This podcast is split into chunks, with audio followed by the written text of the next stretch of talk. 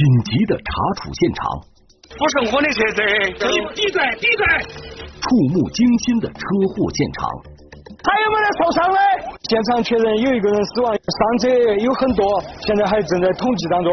让警方忧心忡忡的危险人物，只要放在外边一天，我们是每一天都提心吊胆，夜不能寐。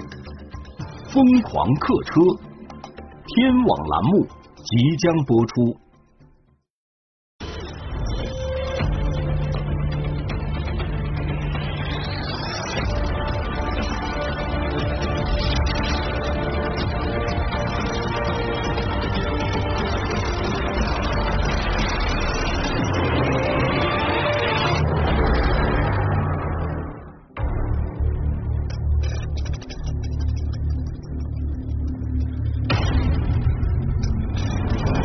收费站兄弟，收费站兄弟，所有一辆白色的小型越野客车准备从前方收费站下站，请注意拦截，请注意拦截。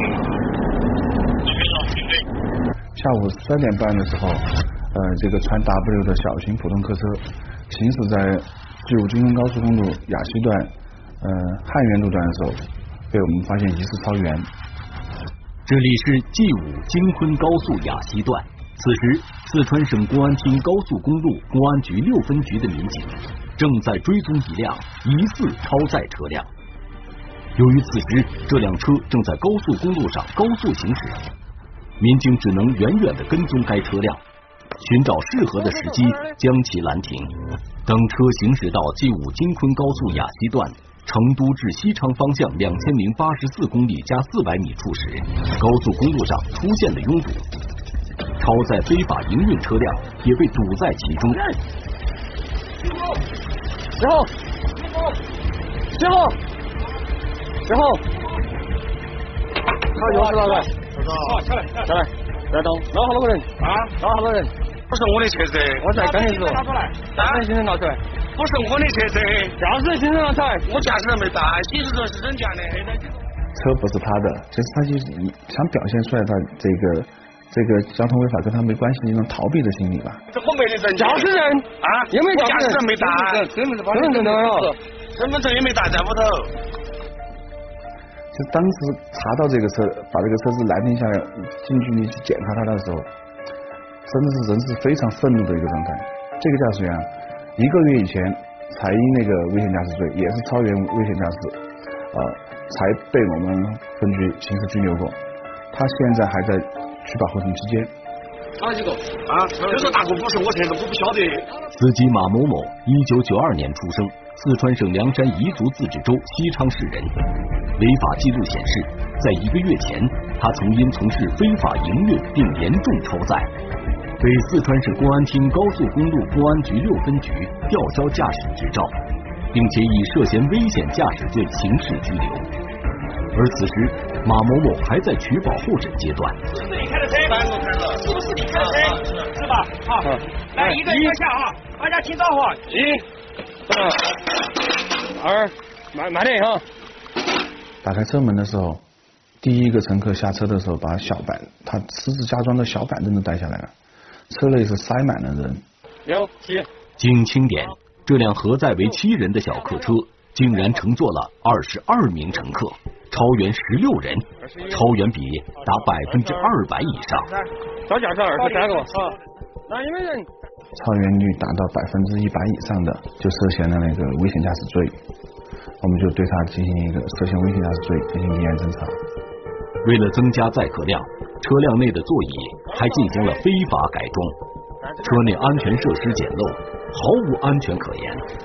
这个车内的乘客一个都得不到任何的安全保障，这是乘客自己说的，在车内坐着自己都是晃的一种状态。如果这个车辆一旦发生交通事故，这个车的二十二个乘客，这会造成多多少家庭的一个破碎？驾驶员马某某在面对警方询问时，言辞闪烁，一直在强调他不是车主，他的车辆也的确在一个月前的处理中被警方暂扣了。很显然，此时进行非法营运的马某某是受雇于人。那么，他身后的人究竟是谁，让他竟敢如此胆大妄为？而就在此后不久，四川省公安厅高速公路公安局六分局在京昆高速公路雅西段查处到了多辆涉嫌超速、超载、危险驾驶的非法营运车辆。有小朋友在前头，现在九个，现在你是十几个，你超了八个。跟车是几座的车啊？蓝牌吗？黄牌吗？我帮他们看车子票。我不晓得，这个车子不是我的。行驶证在哪里？民警在对这些非法营运车辆进行处理的过程中发现，这些非法营运司机和马某某的情况一样，驾驶员都不是车主，这些车辆之间似乎还藏着某种关联。在对这些司机的身份进行调查后，很快民警便发现了端倪。我们通过核查，他们有一些这个微信群和 QQ 群。他们名下有车的，也在高速公路上有频繁的这个通行的这个轨迹。这些在群里的人可能是有团伙性的这些呃这个从事非法营运的行为。就在警方对可疑聊天群展开调查的同时，四川省公安厅高速公路公安局六分局接到了四川攀西高速公路开发股份有限公司的报警。呃，数据稽查中就发现了有一有一些车辆，然后再通过这个呃换卡，呃故意偷逃高速公路的通行费，在这个过程中，这类车辆呃可能是长期往这个成都和西昌从事这个非法营运这个行业的。通过询问，警方了解到，这些涉嫌偷逃高速通行费的非法营运车辆，偷逃高速通行费多达上百万元。然而，稽查人员在联系涉事车主，通知他们补缴高速通行费的过程中，发现这些涉案车辆之间的关系似乎有些微妙。我们在对三辆车不同的三辆车进行追缴的时候，打电话过去，那个驾驶员都说好的，约定好时间到收费站来补交过路费。来了以后，发现第一辆车是这个李凡。第二辆车来的时候还是李凡，但他的车打电话过去的那个联系人驾驶员都不是李凡的。三辆偷逃高速公路通行费的车辆并不是同一个车主，但来补缴高速通行费的却是同一个人李某。这三辆车与李某之间有什么关联呢？当高速交警准备对案件进行深入调查的时候，却遭遇到了瓶颈。呃，单一的靠我们高速的力量去打击这个呃非法营运的活动哈，在高速公路上涉及的这些犯罪犯罪活动，我们确实力量还是有些不足的地方。与此同时，四川省凉山彝族自治州西昌市公安局也觉察到了非法营运问题的严重。从二零一七年开始，为了打击非法营运，西昌市公安局先后成立若干专案组。对该类案件进行集中整治。在二零一七年到二零一八年期间，我们陆续的在西客站周边围绕非法营运活动的群体，就打掉了两个黑社会性质的组织，还有两个恶势力的团伙。在西昌警方的严厉打击下，非法营运案件迅速得到了控制。然而，就在近一段时间内的日常巡逻中，民警发现一些新的非法营运团伙禁不住高额利益的诱惑，再次铤而走险。经营的成本是非常低廉的，它的利润是非常巨大的，所以由于有巨大利利润的驱使啊，就导致了这个我们在非法营运活动打击这一块这个从业的群体。就不断的更新迭代，层出不穷。二零一九年六月二十六日，在四川省公安厅的统一部署下，四川省公安厅高速公路公安局六分局与四川省凉山彝族自治州西昌市公安局联合搭建了六二六专案组，对京昆高速公路雅西路段涉嫌非法营运、偷逃高速通行费的犯罪团伙进行联动打击。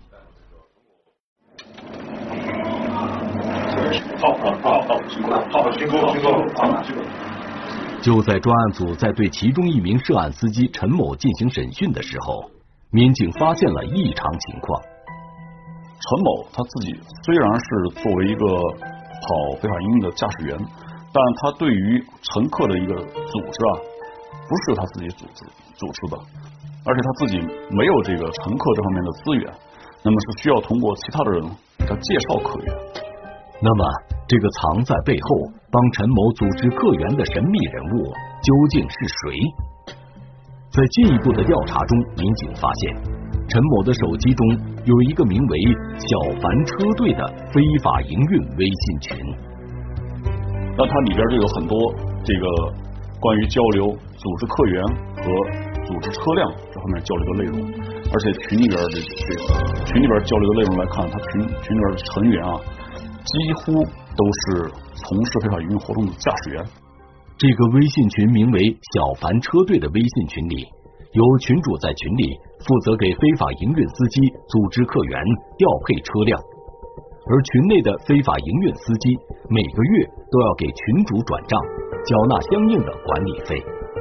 基本上，他的管理费是从八百到一千五不等。一辆车一个月，一辆车一千，十辆车就是一万。随着侦查的深入，民警发现小凡车队微信群的群主不是别人，正是之前替三辆非法营运车辆补缴高速公路通行费的李某。犯罪嫌疑人李某，一九八九年出生，四川省凉山彝族自治州西昌市人。按照以往经验，专案组推断。组织非法营运客源并调配车辆，并非一个人可以完成。小凡车队的组织者除李某外，一定还有其他团伙成员。然而，就当侦查员对其他主要团伙成员进行调查时，却遇到了瓶颈。这个陈某在被抓获了以后，已经就被群的管理员给踢出了这个群，那现在就看不到那个群里边交流的情况。随即，专案组迅速调整方案，从其他途径对该非法营运团伙进行调查。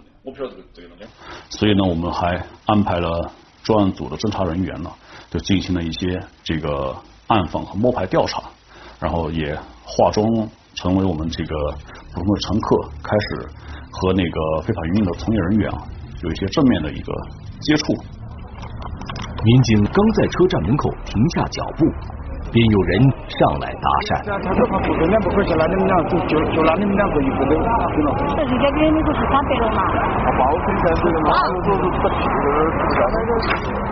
通过这些拉客揽客人员，就以这个站内买票不好买啊，或者大巴车不好坐啊，时间慢啊，或者今天已经没有班次了，等等等等，各种理由和借口，然后就拉这个周边的乘客乘坐他们的车辆。而事实上，当天车站内的正规客运班车并没有满员或停运。从西昌到成都，正规的客运大巴票价是一百九十六元。非法揽客人员以没班车为由，向案侦民警要价三百元。大家拼个十个到七个，你赶时间不见不来，把百八块钱嘛，他就上来两百了。在协商好价格之后。非法营运揽客人员电话联系了一个叫熊哥的人。熊哥他是扮演一个什么角色？他是他跟那些揽客的人员比较熟，然后有很多都跟他有联系，然后他就跟这些揽客的人员说：“你们负责把这些乘客统一集中揽到我这里来，然后每个乘客我给你们十到三十元不等的费用。”犯罪嫌疑人李某雄，一九六七年出生。四川省凉山彝族自治州西昌市人，小凡车队的二号人物，负责小凡车队非法营运车辆客源组织。非法揽客人员在与李某雄联系上之后，将案侦民警带到了李某雄指定的非法营运车辆的上客点。熊哥又跟这个李凡联系，然后由李凡统一，由他来负责通知这些呃驾驶。然后过来在上车的地点，然后统一把人接走。经过一个多月的秘密侦查，专案组大致摸清了小凡车队的人员结构和经营模式。经查，二零一八年底，李某邀约李某雄一起组建的小凡车队，共招募了陈某等近三十名非法营运司机。司机每人每月向李某缴纳八百元至一千五百元的入伙费，由李某和李某雄负责组织客源，在西昌至成都区间从事非法客运活动。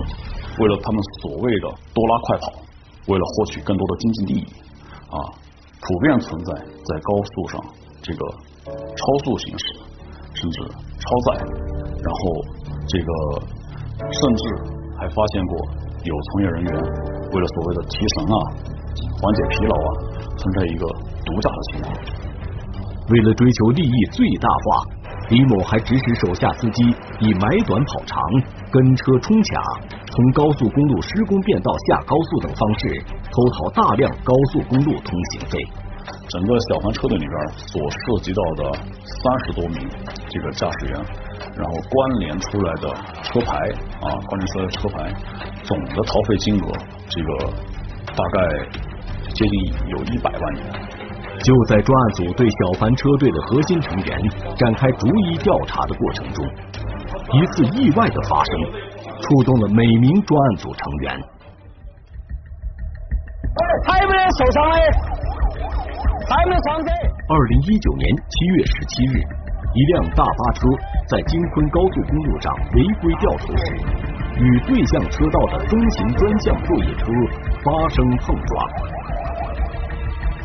现场非常惨烈，到达现场之后都还有幺二零来，总共到达现场的幺二零可能有十台之多。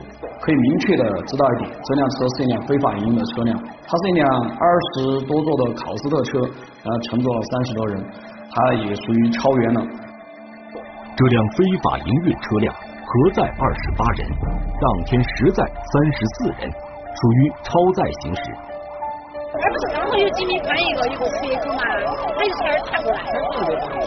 我也不晓得他为啥他打过来，任何一个路他为他为啥打过来。因为当时呢，这条高速公路是处于一个维修维护状态，有很多缺口，他这个车就是想从这个缺口钻出去。导致事故发生的主要原因，是因为这辆超载的非法营运车辆在高速公路上违规掉头所致。省省去这些过路费，他就从那里中央隔离带穿越隔离带过去。过去的时候呢，被对向车道行驶的一辆平板拖车撞了，撞了之后车辆就发生侧翻。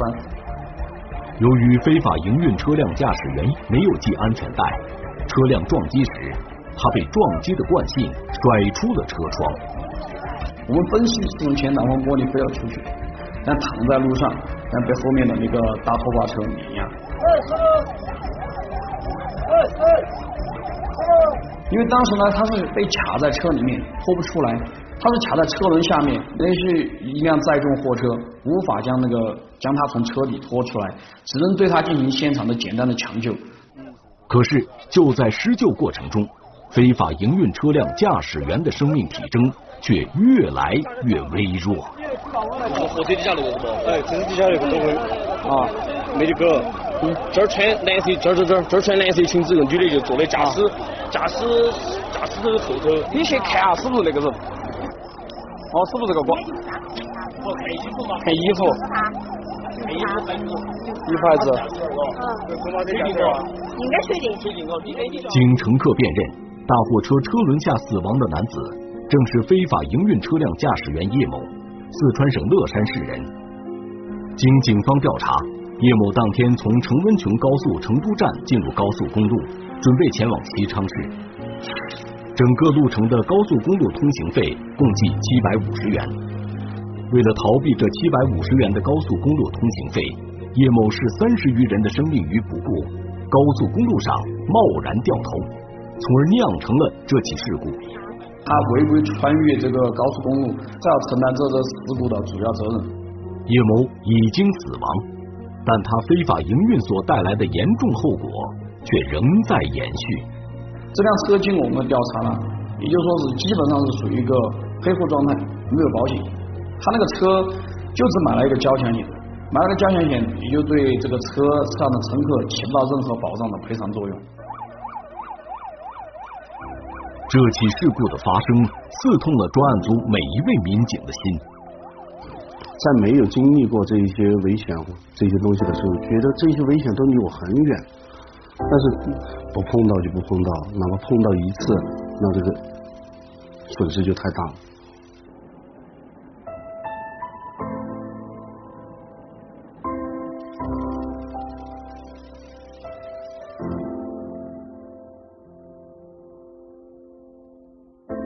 虽然对驾驶员叶某无视法规、非法营运的行为深恶痛绝，但对在事故中丧生的叶某，民警还是感到十分惋惜。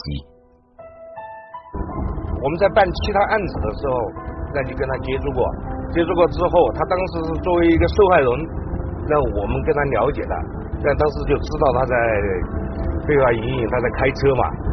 我们曾经就说过他，你这个东西不能弄嘛，他说他不弄。哦，所以这个人当时我也觉得，如果他听我的，他说不到今天来活的，挺遗憾的，真的挺遗憾的。这个人年龄比我小不了多少，小我两岁吧。在出这事事儿之后，对我触动还是比较大的。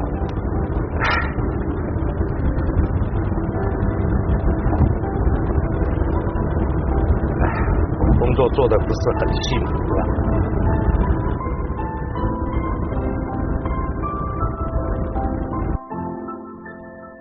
七幺七事故之后，专案组对非法营运行为也更加深恶痛绝。在对小凡车队继续进行调查取证的同时，专案组也将中大型客车从事非法营运的情况纳入了侦查范围。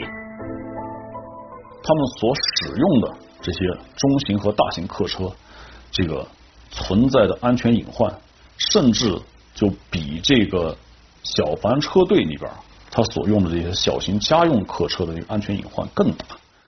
就在这时，另外一个专门驾驶大中型客车从事非法营运的团伙闯进了警方的视线。这个团伙头目邓某的出现，让专案组的民警捏了一把冷汗。邓某。他有多次的交通违法犯罪的经历啊，而且自己他本人没有驾驶证啊，多次在高速路段上因为无证驾驶被查处过。让警方感到紧张的是，邓某的非法营运团伙进行非法营运的车辆不仅几乎没有任何合法手续，而且他手下的司机连大型客车驾驶执照都没有。邓某所招募的驾驶员的情况来看，他所招募的驾驶员也都没有相应的驾驶的资质，甚至就连 C 照都没有，这他连小客车都不能开，更不要说开中型和大型的客车。那我们当时觉得很诧异啊，这么一个人物，我们肯定是必须尽快的把他给收网归案的，不然的话，那个真叫只要放在外边一天。我们是每天都提心吊胆，夜不能寐。于是，专案组扩大侦查范围，同时对小帆车队、邓某车队这两个非法营运团伙展开侦查，力争早日收网，消除道路安全隐患。经过一个多月的调查后，专案组逐渐摸清了这两个犯罪团伙的活动规律，并通过外围走访，掌握了大量证据。二零一九年八月。专案组决定对相关涉案人员展开收网。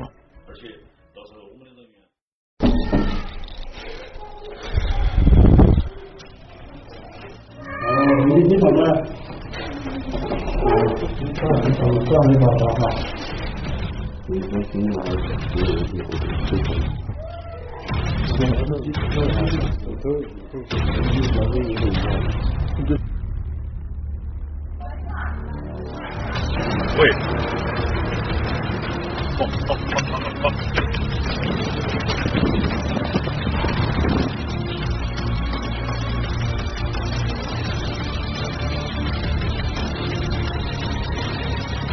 此次行动，专案组共打掉非法营运车队两个，抓捕犯罪嫌疑人三十五名，扣押作案车辆二十二辆，追回被骗逃的高速通行费一百余万元。只要通过我们的工作，能够实现对非法营运活动有一个逐步的一个少发生一起交通事故，能够少一名的人员伤亡，我觉得这个就是我们把工作能够坚持下去的意义。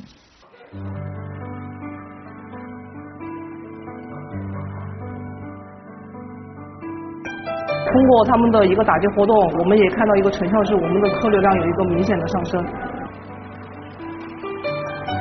打击下，然后这些不法的车辆它也有所收敛，有一部分的车辆就没有在那个偷逃我们高速公路通行费了，甚至有的车已经没有在高速公路上行驶了。